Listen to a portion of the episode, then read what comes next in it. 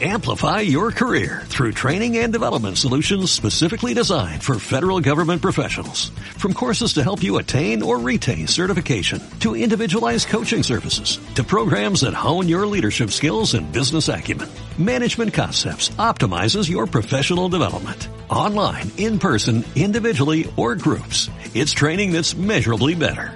Learn more at managementconcepts.com. That's managementconcepts.com. ¿Nos acompañas? Te esperamos en las mañanas de Radio Atalaya.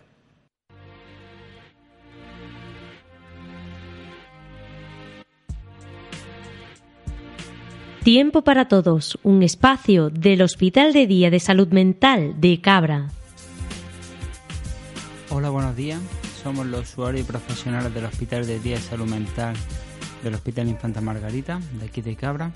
Y como cada segundo lunes de cada mes, vamos a hacer nuestro programa de radio Tiempo para Todos. Eh, en, esta, en este programa de radio hemos traído un buen elenco de compañeros y compañeras para realizar este programa, sin que tenemos muchísimas voces masculinas y femeninas aquí en esta sala, personas que han estado con nosotros en varios programas y otros que es su primer programa con nosotros, eh, los cuales voy, a empezar a, presentar cada uno y cada una de ellas. Al final de la mesa tenemos a una compañera que lleva un tiempecito con nosotros, como a Susana. Hola, buenos días. A la izquierda de Susana tenemos un chico muy apañadete para que lo sepáis, como es Chema. Hola, buenos días, ¿qué tal? A la izquierda de Susana tenemos una compañera que es su primer programa, Irene. Hola, buenos días. Ya pasando a este lado de la mesa tengo aquí un compañero a mi derecha que también es su primer programa, Emilio. Hola, buenos días. También a mi izquierda traemos otro programa, a otro, perdón, otro compañero que es su primer programa, Francisco. Hola, buenos días. Ya yéndonos al otro costado de la mesa tenemos un elenco de compañeros que vamos a empezar por José Antonio. Hola, buenos días. Ya tenemos aquí a dos veteranos, los próximos voy a presentar como es Raúl. Hola, buenos días y otro que ya lleva casi más programas que yo, diría yo, como es Luciano. Hola, buenos días. Y cerrando esta mesa de compañeros nos encontramos también a Araceli. Hola, buenos días. Como siempre, supervisando todo esto y echándonos una mano, tenemos aquí a nuestra compañera Marinela. Hola, buenos días. Y por si Marinela nos fallaba, que es cosa rara, pero bueno, nunca sabemos, traemos otra compañera, Carmen. Hola, buenos días. Bueno, por gente no será, ¿no? Traemos gente hoy bastante. Esperamos hacer un programa menos, que os guste, que sea interesante. También deciros de que este programa lo, tendremos disponible en un par de días en nuestra página, en nuestro blog, que es como la vida misma. También en el apartado Tiempo para Todos, ¿de acuerdo?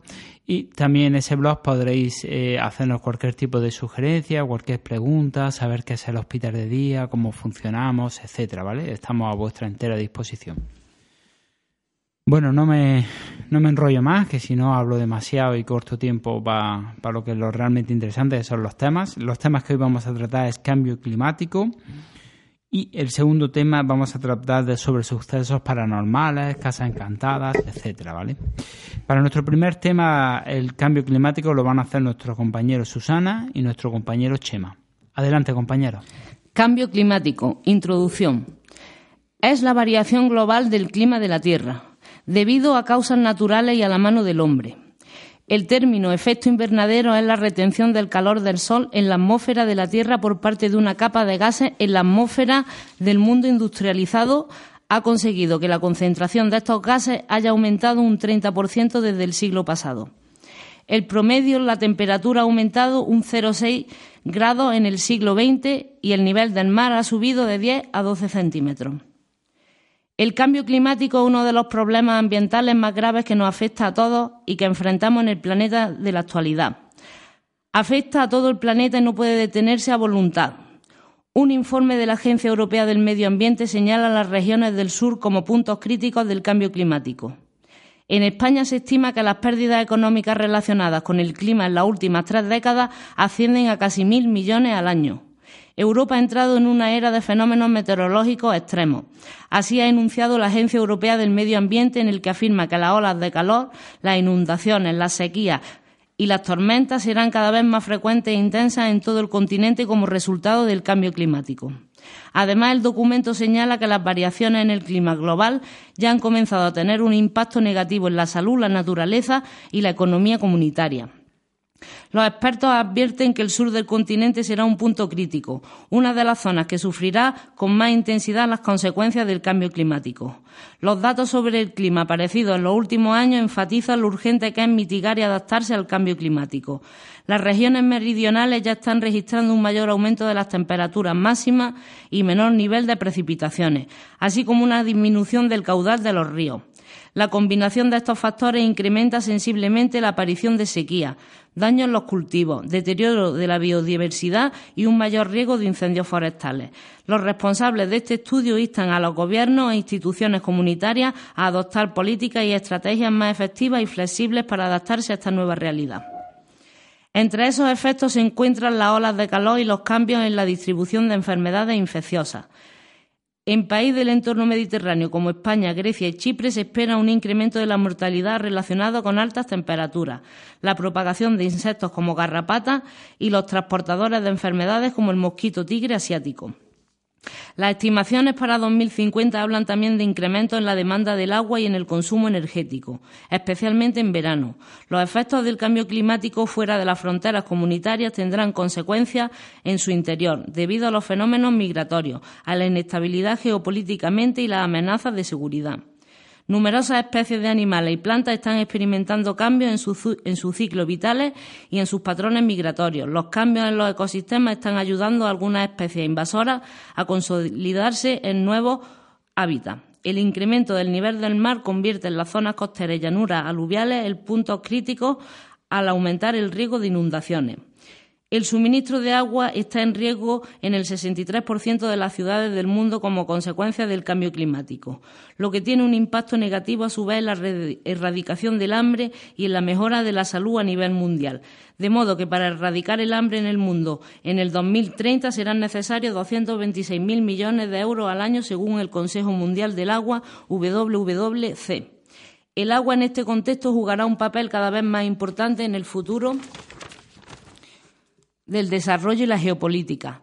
Se ha dicho en la Conferencia Internacional sobre el Agua y el Clima, el evento ha reunido a 150 expertos en el clima y agua y así como ministros de Medio Ambiente de varios países. Se ha destacado la importancia del agua como elemento central en el desarrollo humano, por encima de otros factores y como ésta se sitúa en el corazón del impacto del cambio climático. En este marco se promueve la agricultura sostenible y la seguridad alimentaria. Se prevé que en 2030 haya un déficit global del agua. El aumento de la demanda provocará un aumento del riesgo de conflictos localizados y hasta más difícil la toma de decisiones para distribuir los recursos. Y esto, a su vez, limitará la expansión de sectores críticos para el desarrollo sostenible. Cada vez es más evidente que el agua significa clima. Sin agua no seríamos más que un planeta desierto y sin vida. Una gestión imprudente de la misma se está convirtiendo en un obstáculo en la lucha contra el cambio climático y combatir este cambio climático es un prerequisito para la paz. Doy paso a nuestro compañero Chema.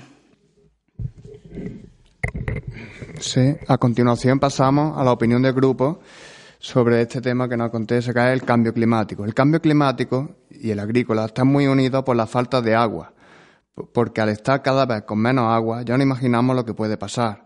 A causa del calentamiento global, las temperaturas altas, el dióxido de carbono, los deshielos y los gases. Cada vez hay menos lluvia o precipitaciones exageradas o sequía. El deshielo hace que el nivel del mar aumente. No podemos obviar la relación del ser humano con el medio ambiente. Los problemas que la acción del ser humano está causando en el medio son la contaminación del agua, el suelo, el aire, contaminación lumínica, visual y sonora, que pueden provocar daños irreparables. También la fractura del hábitat y extinción de las especies, casa, comercio y eliminación de parajes naturales. Es importante destacar que el problema que nuestra especie presenta para el equilibrio del planeta se basa en el rápido crecimiento que hemos experimentado en un periodo demasiado corto de tiempo. Un crecimiento constante e ilimitado, pero que requiere un espacio y unos recursos limitados. Bien, si mis compañeros quieren dar su opinión sobre este cambio climático este calentamiento global que nos estamos enfrentando. Paso a ella.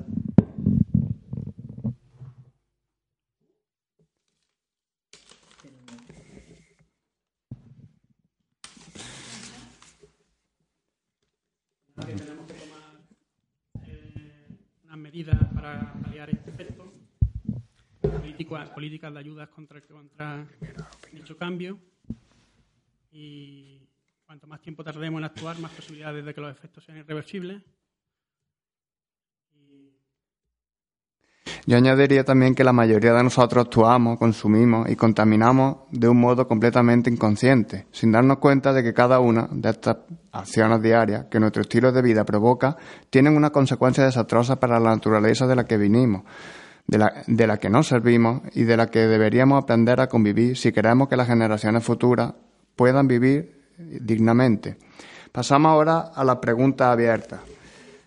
¿Qué pasará dentro de unos años con el cambio climático? Habla Susana. Que el planeta sufrirá cambios. Desaparecerán muchas especies de animales. La falta de agua será un problema. Los polos se derretirán y todos lo sufriremos, tanto animales como el hombre.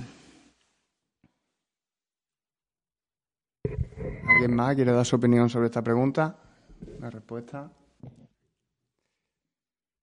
Yo añadiría que, aparte de, de, de las sequías, inundaciones que ha comentado Susana, aumento de la temperatura, fenómenos meteorológicos extremos, destacaría también las crisis humanitarias que pueden provocar la destrucción de cosechas. Esto puede precipitar la pobreza y la penuria, provocando eh, así eh, una grande o así migración, unas migraciones masivas o incluso guerras.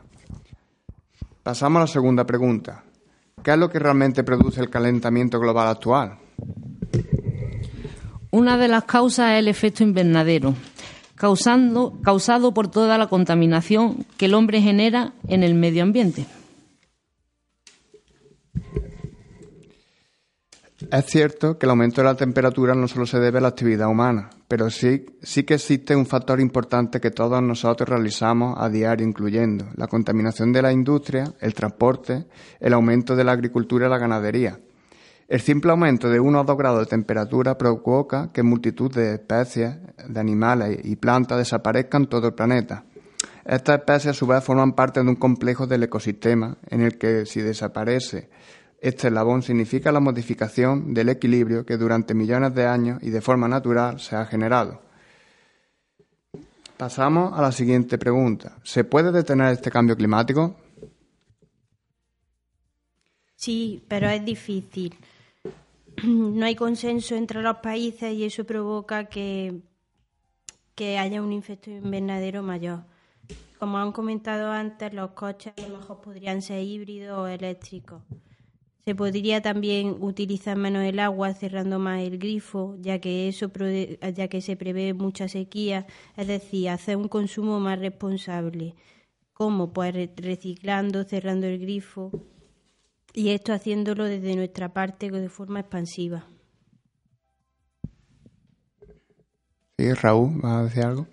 Eh, bueno, eh, sí, que estoy con mi compañera que teniendo un uso eficiente de, lo, de la energía, un uso eficiente energético, podríamos mejorar la situación que tenemos en el planeta y, y este, este efecto invernadero que se produce debido a los gases que estamos emitiendo a la atmósfera, como el propio nombre indica, es como una pantalla de invernadero que hace que los gases no salgan al exterior y se acumulen aumentando la, temperatura del planeta. Otra de las cosas que yo eh, también pondría sobre la mesa es la concienciación que todo ciudadano debe tener de este cambio climático, que muchas veces pasa inadvertido, lo obviamos, incluso lo negamos. ¿no?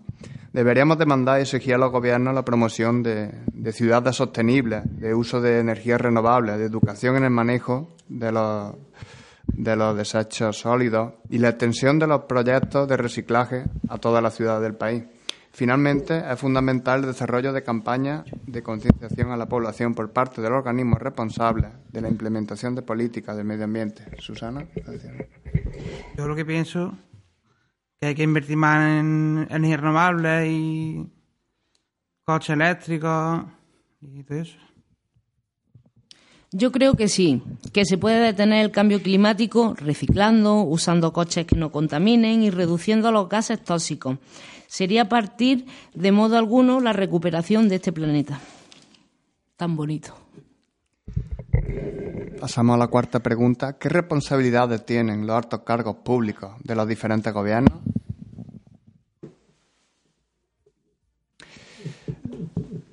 Mm, a nivel local deberían poner más puntos de reciclaje, ya que las personas cuando quieren ir a reciclar lo encuentran demasiado lejano y no lo hacen. También los puntos limpios están muy escondidos. En verano podríamos utilizar mejor botellas de vidrio o filtrar el agua, ya que eso ayudaría muchísimo a no tener tanto consumo de plástico. Eh, una cosa que se me ocurre, que ocurre en otros países, es la ecotasa, que se plantea en Barcelona, por ejemplo, ponerla que es como cobrar dos euros al día por la basura que emite, es decir, tasas de reciclaje. Y también sería muy interesante dar dinero a la gente para reciclar, que ya se practica en otros países, pues con máquinas expendedoras donde depositas, por ejemplo, las botellas de plástico y te da determinado dinero. Estoy de acuerdo en fomentar las políticas verdes también ecológicas, como ha dicho mi compañero.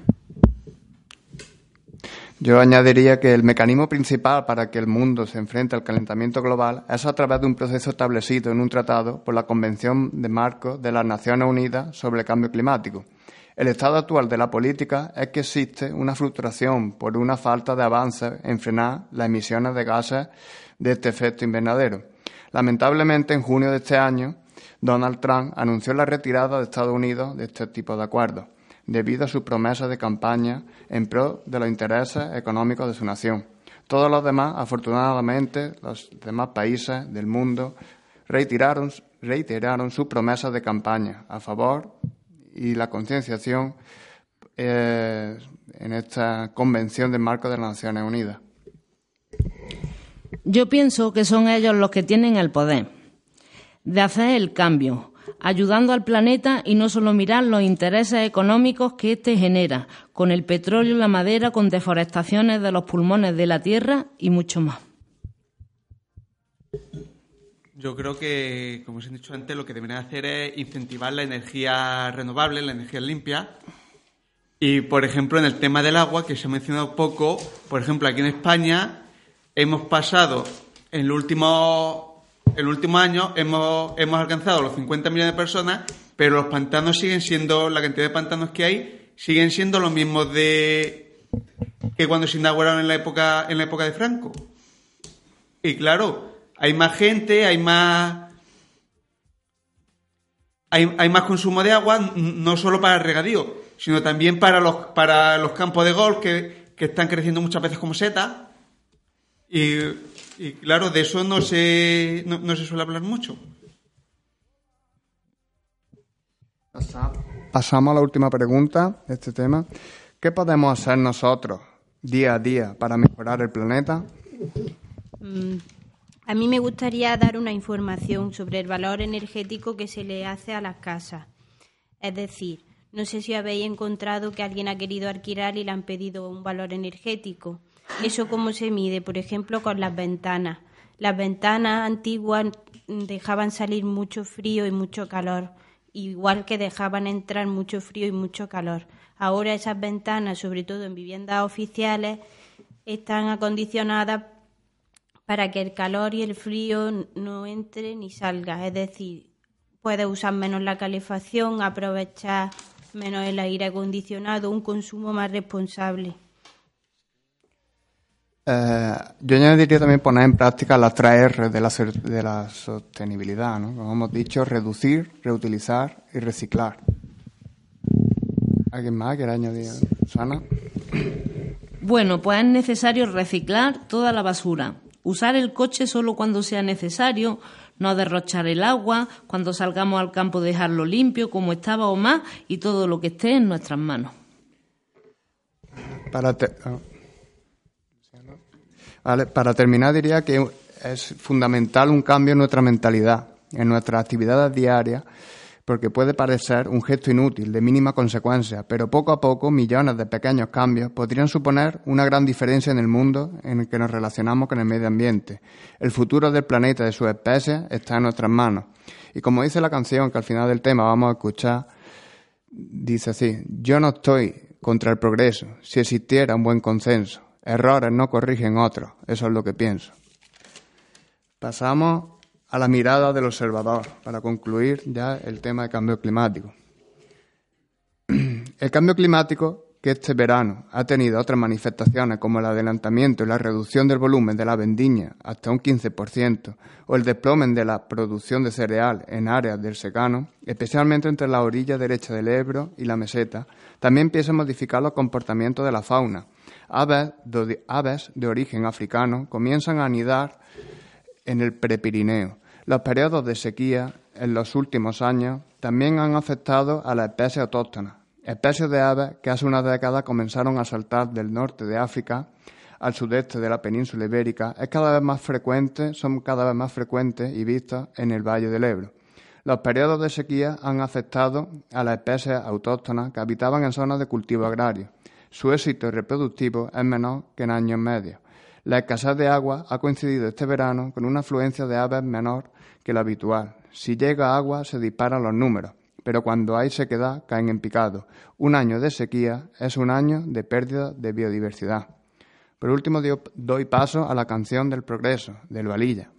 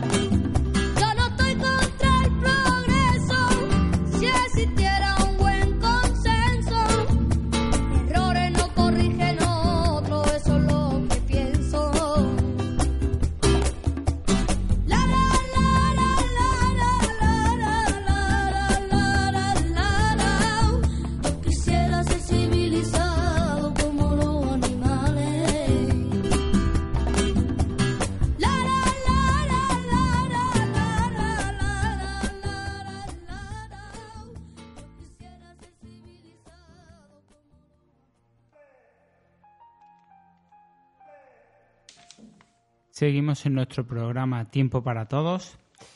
No antes recordaros de que nos tenéis disponibles en nuestro blog como la vida misma. Dentro de, este blog que hacemos desde el Hospital de Día de Salud Mental encontraréis un apartado que es Tiempo para Todos, en el cual escucharéis este programa de radio que estamos transmitiendo ahora mismo en directo y todos los demás que hemos realizado a lo largo de estos años. Y también nos podéis conocer y ver qué actividad hacemos a través de nuestro Facebook como La Vida Misma HDSM. Para llegarnos cualquier pregunta, cualquier sugerencia, cualquier cosa que nos queráis realizar, pues estamos a vuestra entera disposición. Bueno, sin más preámbulos, continuamos con este programa de radio del mes de noviembre con nuestro segundo tema que es sucesos paranormales y dentro de este tema de sucesos paranormales nos encontramos con un apartado que son casas encantadas. Para ello lo va a desarrollar nuestro compañero Raúl, Irene y Emilio. Adelante compañeros. Se puede entender como fenómeno paranormal como experiencias que se encuentran al margen del campo de las experiencias normales explicables científicamente. Un fenómeno paranormal es aquel que no ha sido explicado en términos de la ciencia actual. Únicamente se puede explicar mediante una revisión de los principios de base científica. No es compatible con la norma de las percepciones, creencias y de las expectativas referentes a la realidad. En contrapunto a las definiciones nos encontramos al doctor Walter Lucadou, que es el jefe del Departamento de Parapsicología de la Universidad de Friburgo, Alemania, que se toma muy en serio los relatos de quienes acuden a él. La llamada actividad paranormal se puede comparar con las relaciones psicosomáticas que ocurren fuera del cuerpo humano, como por ejemplo una persona que está continuamente estresada. Puede desarrollar una úlcera de estómago. Existen problemas reprimidos que conducen a una enfermedad que relaciona estas patologías con fenómenos paranormales. un fenómeno paranormal resulta inexplicable por la ciencia establecida es condición necesaria pero no suficiente. Tales efectos pueden presentar además rasgos propios y específicos que los distingan de los fenómenos naturales. En cuanto a estos rasgos específicos nos encontramos con la definición de Charles Richet. Es característico del hecho metasíquico el que parece ser debido a una inteligencia desconocida, humana o no humana, fuerza que, determina los sentimientos, telepatía, los movimientos de objetos sin contacto, las apariciones y ciertos fenómenos mecánicos y luminosos. Ahora doy paso a mi compañera Irene. Vale, ahora vamos a hablar de las casas encantadas. Nuestra geografía está repleta de casas encantadas, con muchas anécdotas escalofriantes o también inexplicables. Una casa embrujada o encantada es un edificio o construcción donde supuestamente ocurren apariciones o fenómenos paranormales. Según la leyenda popular, una casa encantada puede contener fantasmas, porter y hasta demonios. A veces esas presencias, según se informa, siguen frecuentando el mundo físico después de un acontecimiento trágico en una propiedad como un asesinato, una muerte accidental o un suicidio. Aquí le vamos a contar algunos ejemplos de casas encantadas. La primera que nos encontramos es el Cortijo Jurado. Se encuentra en Campanilla, Málaga. En esta vieja casa, cinco chicas aparecen brutalmente asesinadas. En su más de 150 en sus más de 150 años de existencia, sus muros han sido testigos de toda clase de dolores y tragedias, y son muchos los que afirman ver una lebrina arrastrándose por el suelo lleno de escombros y siluetas que se asoman a las ventanas.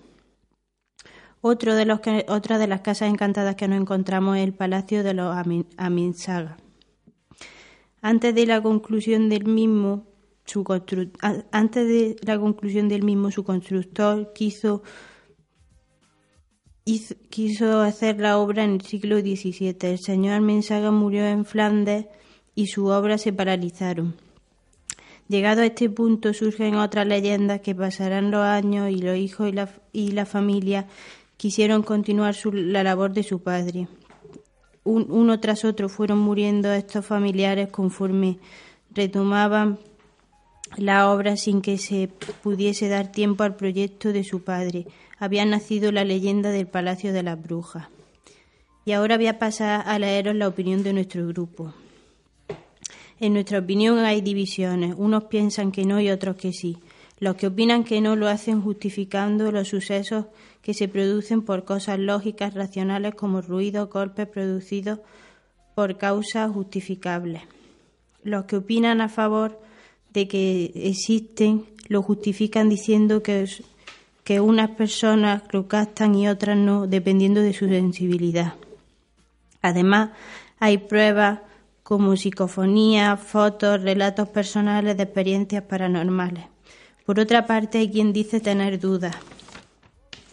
Intenta darle una explicación racional por, por confianza y cercanía respecto a las personas que relatan lo que le ha sucedido. Y ahora doy paso a mi compañero Emilio. El siguiente punto son las preguntas abiertas. ¿Usted ha podido presenciar algún suceso paranormal?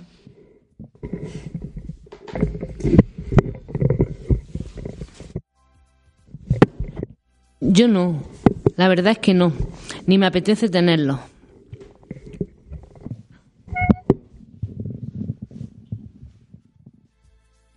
Bueno, tengo algunos sucesos que en mi casa, por ejemplo, como que los se encienden, el cepillo de antes se enciende solo, cierran las puertas.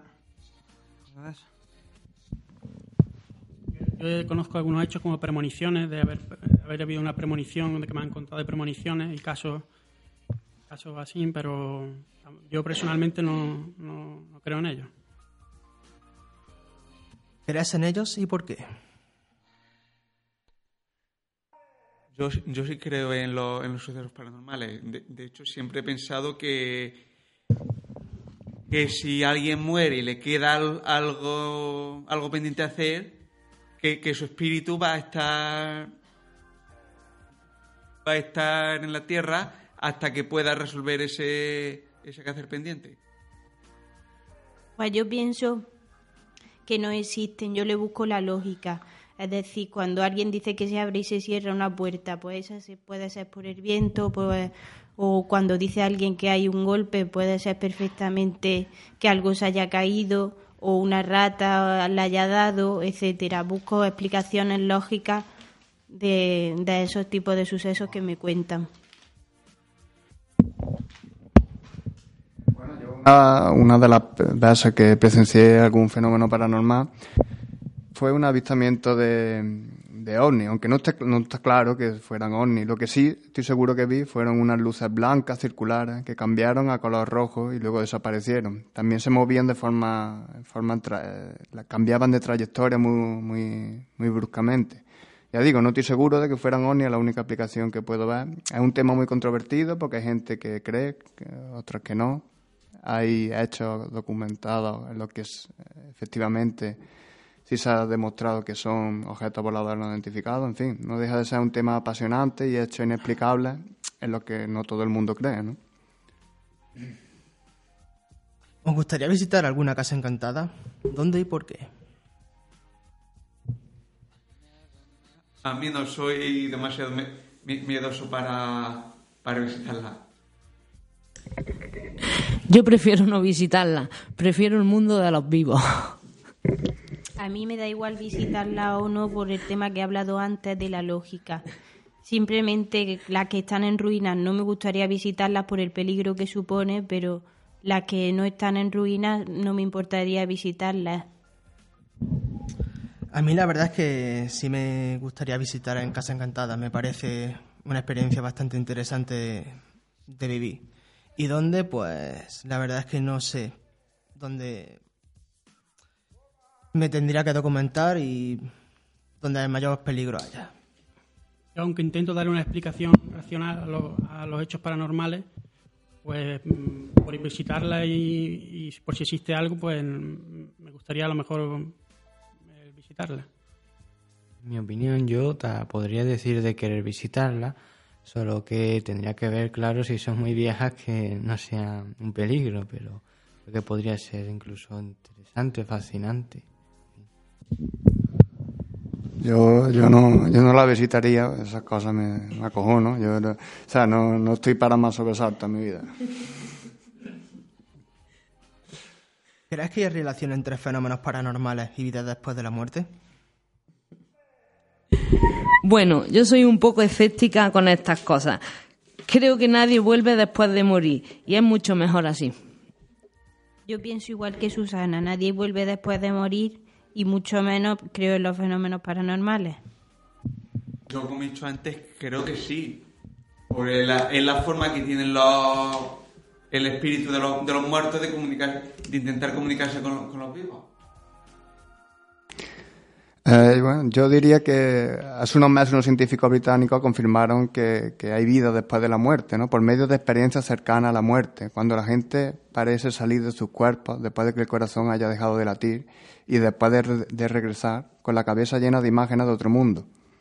Podemos decir que parte de, de, parte, no toda la ciencia, pero sí parte de ella confirma la vida después de la muerte, después de descubrir que la conciencia continúa incluso cuando una persona ha muerto. ¿Crees que los fantasmas se pueden percibir con psicofonías? Yo no creo mucho en estas cosas de fantasmas. Yo en los fantasmas personalmente no creo y como he estado ahí reiterando, pues pienso que ese sonido, psicofonías que recogen muchas veces están preparados porque es una forma de detener a alguien trabajo como puede ser en cuarto milenio que a mí personalmente no me gusta y no creo nada de lo que dicen. O cuando salen humedades en la pared y ven caras, pienso que es simplemente una humedad que ha salido en la pared y alguien se está beneficiando de ello sacando dinero a la gente. Ah, Raúl. Bueno, yo difiero con mi compañero. Yo, eh, para mí, en mi opinión, es indiscutible que las psicofonías capturan algo paranormal. Una grabadora, un, magnetóf un magnetófono, puede grabar algo que el ser humano no puede percibir, salvo por la grabación. Se ha demostrado en Belchite, un pueblo que fue muy castigado por la guerra civil, sonidos de campanas, aviones, explosiones que tuvieron allí lugar. Actualmente este pueblo se encuentra totalmente en ruinas y, y el escuchar eso, pues no deja de de ser un fenómeno paranormal y que deja muchas cosas eh, sobre la mesa para cuestionarse y plantearse y reflexionar sobre ellas. Yo principalmente no creo que solo sea con psicofonía, sino también nuestros propios ojos han podido percibir estos espíritus, ¿no? También se han hecho fotos y grabado en vídeo. Mirada al observador. Hace años que mi abuela falleció por un ataque al corazón. Antes de morir en sus últimas palabras, me contó que todavía le quedaba algo por hacer, cosa que el tiempo no le dejó decir. Desde ese tiempo, cada vez que íbamos a visitar su casa para arreglarla y cuidarla, comenzábamos a notar una extraña sensación, como si alguien estuviera allí vigilándonos. Pasado unos meses desde que estamos remodelando la casa, esa presencia comenzaba a notarse más, dejándose, haciéndose caer los objetos, alguna que otra vez se escuchaban voces y risas, Incluso se veía a alguien andar por los pasillos cuando nadie había entrado en la casa, o eso nos decían los vecinos. Tras un tiempo viviendo de esta manera, decidimos todos los nietos llamar a un experto en cosas paranormales y que nos ayudara en saber quién es el ente que estaba provocando todo esto, qué es lo que quiere y cómo se le podía sacar las casas, cómo se le podía sacar de la casa de nuestra abuela. Pasaron una hora desde que lo buscamos y lo llamamos.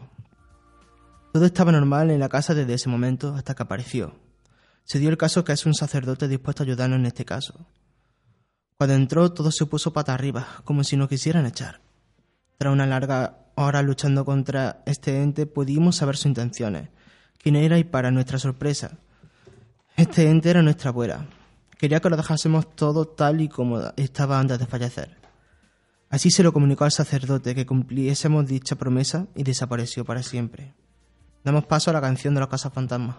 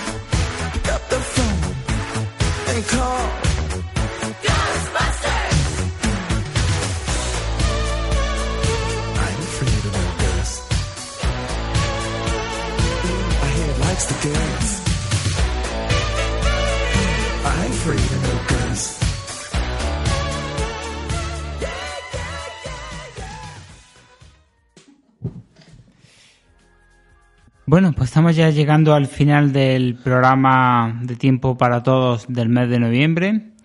No antes sin dar las gracias a todos los compañeros y compañeras que estáis aquí y que habéis puesto voz a, nuestros temas. Daros las gracias sinceramente por estar aquí y el esfuerzo que supone.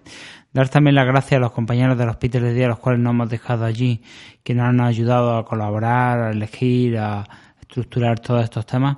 Damos las gracias a Radio Atalaya y en especial a Ana, que nos lo hace tan fácil la realización de este programa.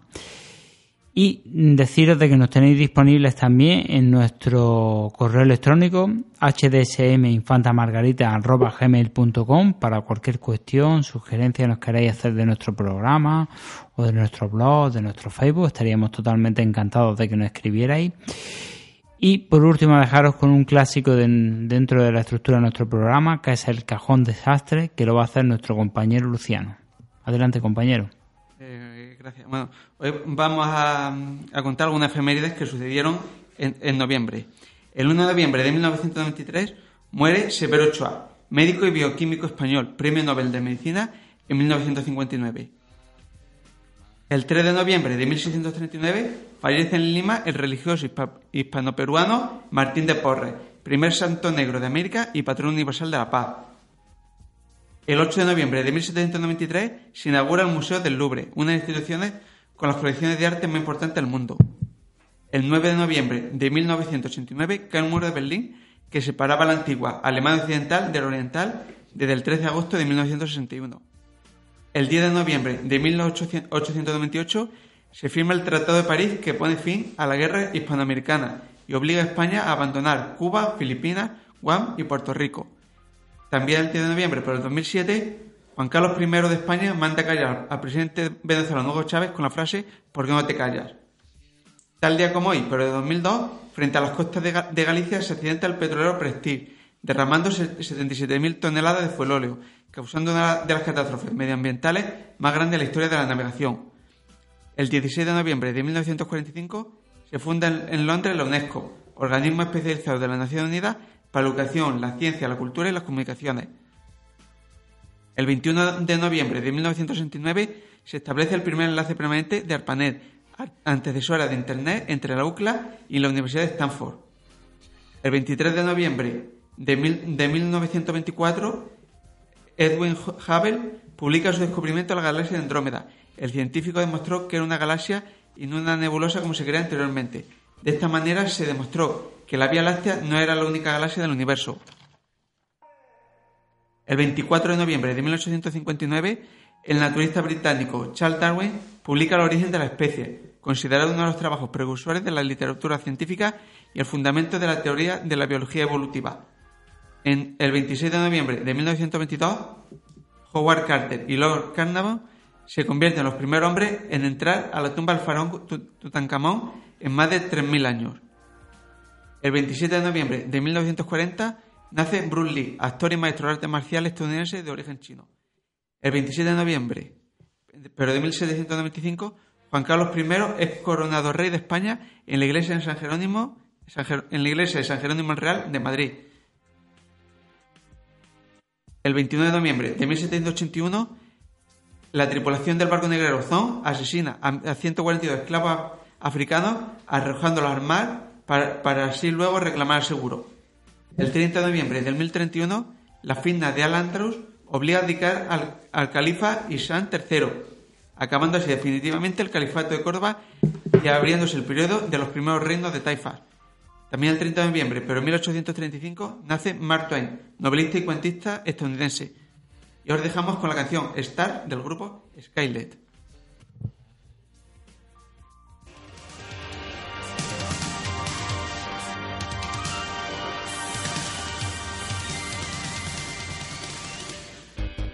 Si te gusta la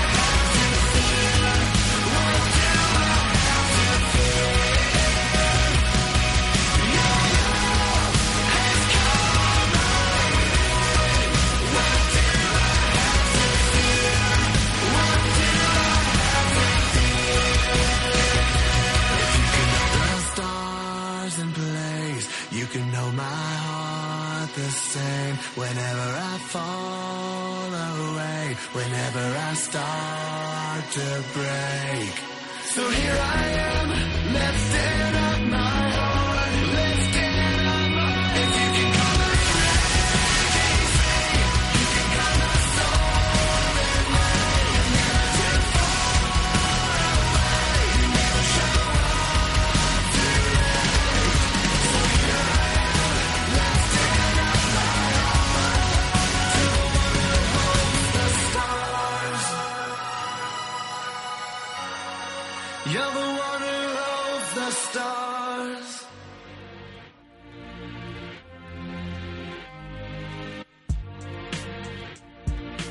Tiempo para todos, un espacio del Hospital de Día de Salud Mental de Cabra.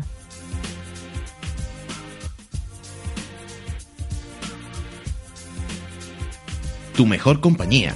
En casa, la oficina, el coche, no lo dudes. Las mañanas de Radio Atalaya.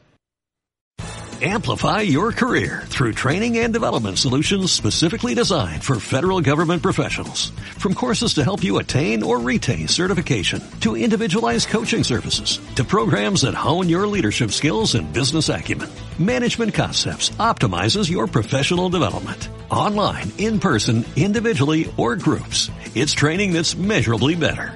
Learn more at managementconcepts.com. That's managementconcepts.com.